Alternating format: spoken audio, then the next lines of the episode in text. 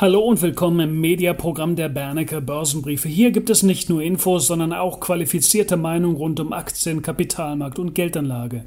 Diese Episode ist die Audioversion der Bernecker TV-Sendung Schnelltest, als Auskopplung aus dem Gesamtgespräch von Moderator Michael Hüsken mit Volker Schulz aus der Redaktion des Aktionärsbriefes. Diese Sendung wurde am 13.08.2020 aufgezeichnet und am gleichen Tage auch bereits im kostenpflichtigen Bernecker TV-Programm veröffentlicht. Und nun Ton ab für diese neue Bernecker Opinion Podcast-Episode. Viel Spaß beim Anhören.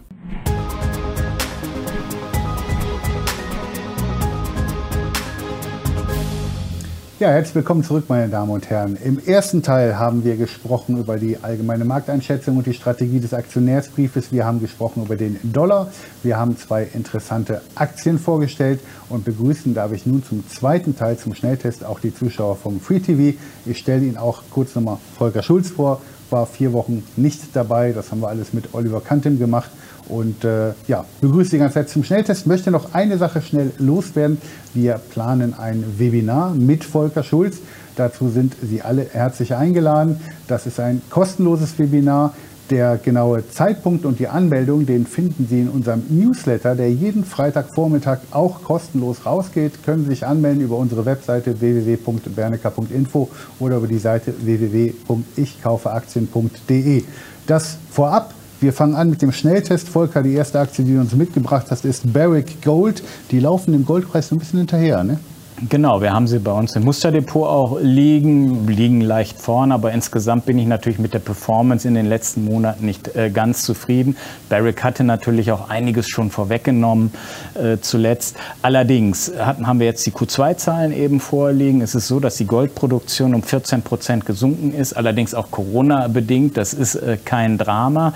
Was den Analysten so ein bisschen aufgestoßen ist, ist der Kostenanstieg. Äh, das heißt, der Kostenanstieg lief auf inzwischen 1031 Dollar je Unze, was auch über dem Durchschnitt des Sektors inzwischen liegt. Das kam nicht ganz so gut an. Aber man muss auch definitiv sagen, klar, aufgrund des gestiegenen Goldpreises ist der Umsatz signifikant gestiegen. Was für mich immer sehr, sehr wichtig ist, ist eben, dass der freie Cashflow läuft. Und der freie Cashflow bei Barrick läuft enorm gut. Er ist um 900 Prozent gestiegen im zweiten Quartal. Die Verschuldung konnte man deshalb um, um 25 Prozent auf nur noch 1,4 Milliarden Dollar abbauen. Und es ist absehbar, dass man in wenigen Jahren schon komplett schuldenfrei sein wird. Dazu kommt noch, dass das Kupferportfolio von Barrick eigentlich sehr gut performt hat. Hier ist die Produktion sogar um 24 Prozent gestiegen. Ich gebe die Hoffnung also nicht auf. Ich halte Barrick weiterhin für unterbewertet, würde sie auf dem aktuellen Niveau sogar kaufen. Aber ich sage auch, sie muss jetzt irgendwann mal in die Gänge kommen, sonst muss man schauen, ob man vielleicht eine Alternative findet. Wir haben im ersten Teil über ein spannendes Comeback gesprochen. Du hast uns jetzt die Carnival Corporation mitgebracht. Hat die auch Comeback-Potenzial? Ja, man braucht viel Glück, um hier ein Comeback-Potenzial zu unterstellen. Es ist so, dass Carnival zum Beispiel eines, einer der beliebtesten Aktien unter den äh, sogenannten Robin Hood Kunden ist, also unter Privatanleger. Institutionelle sind da schon deutlich äh, zurückhaltender. Das Problem bei diesen Comeback-Spekulationen ist ja immer, man sieht einen Kurs, Carnival stand irgendwann mal bei 50 oder 60 Dollar und notiert jetzt bei 15 Dollar. Und dann äh, meint man natürlich, okay, das könnte günstig sein. Was man aber äh, nicht vergessen darf, ist, dass es hier ja auch entsprechende Maßnahmen gegeben hat aufgrund der Pandemie. Die möchte ich mal kurz aufzählen. Zum einen hat man neue Anleihen im Volumen von 16 Milliarden Dollar herausgebracht, die mit sage und schreibe bis zu 11 Prozent verzinst werden. Das ist Punkt 1. Punkt 2 ist, es gibt eine Wandelanleihe zu 5,75 Prozent. Es gibt neue Aktien zu 8 Dollar. Das heißt, wir haben auch eine deutliche Verwässerung der Altaktionäre. Und es gibt nicht wenige Analysten, die sagen, dass am Ende dieser ganzen Sache eine Verdoppelung bis Verdreifachung der Aktienzahl steht. Also ist es ein Unding zu erwarten, dass eine Carnival vielleicht in drei oder in vier Jahren wieder bei 50 Dollar steht. Das ist rein deshalb nicht möglich, weil wir es mit einer brutalen Verwässerung und einer deutlichen Schuldenaufnahme zu tun hat. Ich möchte nicht ausschließen, dass die Carnival mal auf 20 oder 25 Dollar sich wieder erholen kann. Es ist aber sicherlich kein Vervielfacher. Das muss man wissen. Bei der nächsten Aktie muss ich immer noch an Manfred Krug denken, Deutsche Telekom. Gibt, über die Deutsche, du hast dazu geschrieben, über die Deutsche Telekom gibt es T-Mobile zum Discount? Fragezeichen. Ja, ja. genau. Das ist durchaus interessant. Also ich halte die Deutsche Telekom für spannend inzwischen. Ähm, Heute gab es ja, oder äh, wir zeichnen ja auf, gestern gab es eine, eine Prognoseerhöhung, die ist allerdings strukturell bedingt aufgrund der T-Mobile äh.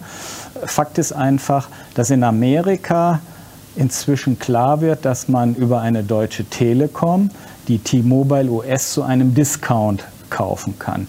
Das kann man schon auf die Bewertung gucken. T-Mobile US wird mit einem Forward KGV von etwa 80 bewertet, die Deutsche Telekom mit einem KGV von 16. Also das ist ein riesengroßer Unterschied. Auf der anderen Seite wird T-Mobile US aber weiterhin eine sehr, sehr gute Perspektive bescheinigt, weil man eben gerade in den USA mit Abstand die beste 5G-Verfügbarkeit hat. Und äh, deshalb wird T-Mobile US in den USA durchaus hoch gehandelt. Aber man merkt inzwischen über eine deutsche Telekom, die aufgrund auch von Kaufoptionen Richtung äh, 2024 sogar die Mehrheit an dem Unternehmen halten könnte da merkt man eben, dass es hier eine günstige Möglichkeit gibt, an diesem Trend zu partizipieren.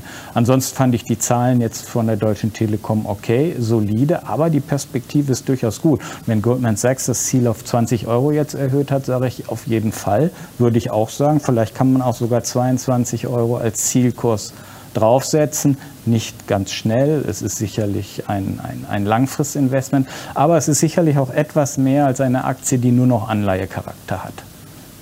Die nächste Aktie ist die Bayer. Bayer muss man sicherlich immer wieder äh, hervorheben, weil die Aktie immer noch relativ weit unten klebt. Viele gucken auf, immer wieder auf diesen Glyphosat-Skandal oder auf, auf die Streitigkeiten um, um, Glyphosat, die sicherlich irgendwann bereinigt sein werden. Gewisse Anzeichen oder Ergebnisse gab es jetzt ja schon äh, auf Richtung Einigung. Äh, da wird sicherlich noch mehr kommen. Es braucht noch etwas äh, Geduld. Man muss sich aber einfach auch mal damit beschäftigen, was Monsanto überhaupt ist oder was Bayer in der Agrarsparte im, inzwischen aufgebaut hat. Bayer ist eben mit Abstand äh, der überragende Marktführer für Saatgut- und Pflanzenschutzchemikalien. Man hat einen 20-prozentigen Weltmarktanteil, man fährt in dem Bereich 24 Prozent operative Marge ein. Die Integration von Monsanto läuft wesentlich besser als äh, Analysten bislang erwartet hatten. Die Pipeline äh, dieses Bereiches ist wirklich prall gefüllt. Im Moment arbeitet man an einer Revolution, die den Markt zum Beispiel für Mais weltweit revolutionieren wird. Also das ist schon super spannend. Man hat im Pharmageschäft sicherlich eine solide äh, Grundlage, auch um demografisch weiter wachsen zu können. Irgendwann gibt es vielleicht auch mal Aktivisten, die bei so einem niedrigen Kurs dann zugreifen und zum Beispiel eine Spaltung des Pharmageschäftes vom Agrargeschäft anstoßen. Und genau dann wird man eben merken, dass Bayer in seinen Einzelteilen viel, viel mehr wert ist, als es der aktuelle Börsenkurs widerspiegelt. Und ich gehe davon aus, dass wir 2023 bei Bayer auch wieder dreistellige Kurse sehen werden.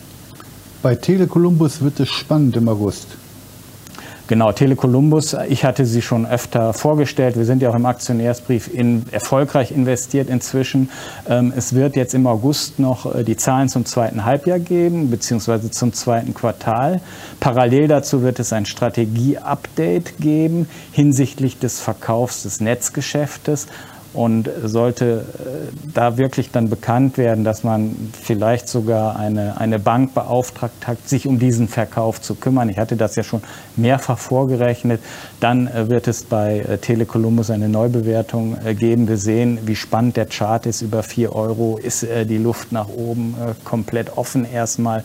Herrlicher Chart. Und wenn dementsprechend die News noch kommen, dann sehe ich Zielkurse Richtung 6 Euro. Bei Alterix, da gab es eine Gewinnwarnung und die schlug kräftig ein. Ja, ähm, Alterix hatten wir auch im Aktionärsbrief schon äh, mehrfach empfohlen. Wir hatten etwa vor zwei Jahren damit äh, begonnen, äh, diese Aktie äh, für interessant zu halten. Markt also Alterix ist ja Marktführer bei äh, Data Machine Learning Analytics, so, so nennt man das Ganze. Ich kann das vielleicht mal an zwei Beispielen ganz kurz erklären. Es gibt eine Airline, Southwest Airlines in Amerika die hat immer ihre Treibstoffkalkulation über Excel-Tabellen und so weiter kalkuliert. Dafür hat man dann drei Tage gebraucht. Mit Alterix schafft man es in 30 Minuten und das auch noch mit einer wesentlich höheren Prognosegenauigkeit.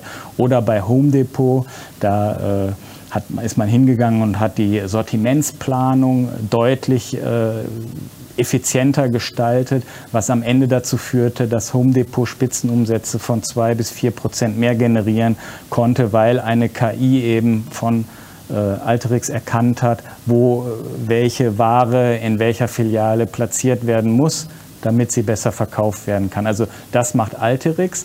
Man muss dazu sagen, Alterix leidet damit natürlich unter der Pandemie, weil viele Kunden von Alterix leiden darunter. Alterix ist eben kein äh, Homeoffice-Trendprofiteur, sondern man leidet definitiv unter der Pandemie. Nach der Pandemie wird diese Technologie aber weiterhin extrem gefragt sein. Amazon macht sowas äh, ebenso mit SageMaker. Ich bin ja immer noch der Meinung, SageMaker ist äh, technologisch hinter Alterix äh, deutlich hinterher und deshalb ist Alterix für mich auch ein Übernahmekandidat. Amazon wäre für mich da der erste Käufer. Nächste Aktie ist äh, Medios. Auch hier drückt eine Gewinnwarnung den Kurs, ne? Ja, Medios war auch bei uns oft Thema. Wir hatten sie damals schon zum IPO. 2016 hatten wir sie bei Kursen von 7, 8 Euro empfohlen, haben uns aber äh, zwischenzeitlich verabschiedet. Medios ist ein Unternehmen, was sich um die Arzneimittelversorgung kümmert. Es geht um patientenindividuelle äh, Therapien im hochpreisigen Segment man hat eigentlich eine lupenreine Wachstumsstory, definitiv. Jetzt gab es ein kleines Geschmäckle. Man hat im Juni eine relativ große Kapitalerhöhung durchgezogen und bringt dann plötzlich äh, jetzt im August eine doch deutlich spürbare Gewinnwarnung, indem man sagt, dass schon der, der Medikamenteneinkauf im, im zweiten Quartal deutlich teurer geworden ist. Also meiner Meinung nach hat man mit diesen schlechten Nachrichten etwas gewartet um diese KE noch durchzuziehen. Und sowas hat für mich dann immer so ein bisschen äh, Geschmäckle. Was mir auch nicht ganz gefällt, ist, dass es äh, Medios bislang nicht geschafft hat, auf einen freien auf einen positiven freien Free Cashflow zu kommen. Und deshalb äh, bleiben wir da erstmal außen vor und schauen mal, äh, wo sich ein Boden findet. Dann haben wir die letzte Aktie, das ist Lemonade. Das ist ein Insurtech, das allerdings zu Mondpreisen an den Markt gekommen ist. Ja, genau. Lemonade kam an den Markt zum 20-fachen Umsatz, ähm, stieg dann bis auf einen 60-fachen Umsatz, also ist in der Spitze bis 81 Dollar gestiegen. IPO-Kurs lag bei 29 Dollar, notiert jetzt etwa um einen 40-fache Umsatzbewertung, was immer noch extrem viel ist. Man hat jetzt die Q2-Zahlen gebracht mit einem Umsatz von plus 116 Prozent. Das lag auch über den Erwartungen. Das ist auch alles okay und es ist sicherlich auch die Zukunft im Versicherungssektor ohne Frage. Allerdings halte ich den Bewertungsrahmen für viel zu hoch ich für meinerseits, und wir machen das auch im Aktionärsbrief so, wir kaufen eben nicht die Lemonade, sondern wir haben die deutsche Familienversicherung gekauft. Das ist quasi eins zu eins genau das Gleiche gleiche Leistungsdaten, vielleicht etwas wachstumsschwächer, aber in einer gleichen Größenordnung. Und die deutsche Familienversicherung kaufe ich halt für eine Umsatzbewertung von Faktor 3. So, das ist der Unterschied. Wir sind bei der deutschen Familienversicherung schon seit äh, 16 Euro etwa dabei und ich sehe bei der deutschen Familienversicherung auf Kurse Richtung 40 Euro. Das wäre hier mein Ziel, aber die Lemonade empfinde ich immer noch auf dem Niveau als für zu teuer haben wir quasi fast neun Aktien im Schnelltest gehabt, denn die deutsche Familienversicherung stand hier gar nicht auf dem Zettel. Genau. Volker, vielen Dank für die Auskünfte. Gerne. Wir hoffen, dass wir Ihnen mit den neun Aktien diesmal im Schnelltest ein Stück weit weitergeholfen haben. Verabschieden uns, wünschen Ihnen weiterhin bei dem traumhaften Wetter ein glückliches Händchen an der Börse und auch eine schöne Freizeit. Verabschieden uns Ihr Michael Hüsken und Volker Schulz. Vielen Dank.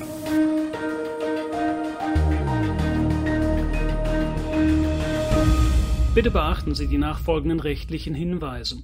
Die Inhalte dieses Beitrags dienen ausschließlich der Information und sind kein Ersatz für eine klassische Anlageberatung. Mit diesem Beitrag wird weder ein Angebot zum Kauf, Verkauf oder zur Zeichnung eines Wertpapiers oder Anlagetitels unterbreitet, auch sind die Inhalte nicht als Empfehlung zum Kauf, Verkauf oder zu sonstigen Transaktionen zu einem Anlagetitel zu verstehen. Die in den Veröffentlichungen gegebenen Informationen beruhen auf Quellen, die wir für zuverlässig erachten, jedoch nicht obligatorisch einer neutralen Prüfung unterzogen haben. Die Hans A. Bernecker Börsenbriefe GmbH übernimmt keine Gewähr und keine Haftung für die Richtigkeit und Vollständigkeit der hierin enthaltenen Informationen. Die in diesem Beitrag vertretenen Meinungen stellen ausschließlich Auffassungen der Autoren und der Redakteure dar und können sich jederzeit ändern. Solche Meinungsäußerungen bzw. Meinungsänderungen müssen nicht veröffentlicht werden. Dasselbe gilt für technische Analysen. Es ist nicht ausgeschlossen, dass Mitarbeiter in Aktien oder sonstigen Anlageinstrumenten, die besprochen werden, selbst investiert sind. Jedoch kommen sie ihrer Tätigkeit mit einem Grad an Unabhängigkeit nach, die der Höhe des Risikos für die Beeinträchtigung von Interessen der Leser, Zuschauer bzw. auch Zuhörer angemessen ist. Eine Vergütung von Unternehmen, deren Werte in diesem Beitrag besprochen wurden, findet nicht statt. Jedes Investment beinhaltet Risiken. Die vergangene Entwicklung besprochener Wertpapiere und Anlageinstrumente ist nicht notwendigerweise maßgeblich für die künftige Performance. Der Wert jedes Investments kann sowohl sinken als auch steigen und Anleger erhalten möglicherweise nicht den investierten Gesamtbetrag zurück. Selbst ein Totalverlust kann nicht ausgeschlossen werden. Auch die Entwicklung von Devisenkursen kann im Einzelfall die Performance beeinflussen bzw. belasten. Bei Investments, für die es keinen anerkannten Markt gibt, können Investoren Schwierigkeiten haben, diese zu veräußern oder zuverlässige Informationen über den Wert oder das Ausmaß des Risikos, dem ein Investment unterliegt, zu erhalten. Die Weiterleitung der Veröffentlichungen ist untersagt, davon ausgenommen sind Inhalte, die wir selbst über das Internet inklusive Social Media, wie zum Beispiel YouTube, Facebook etc. veröffentlichen. Vielen Dank.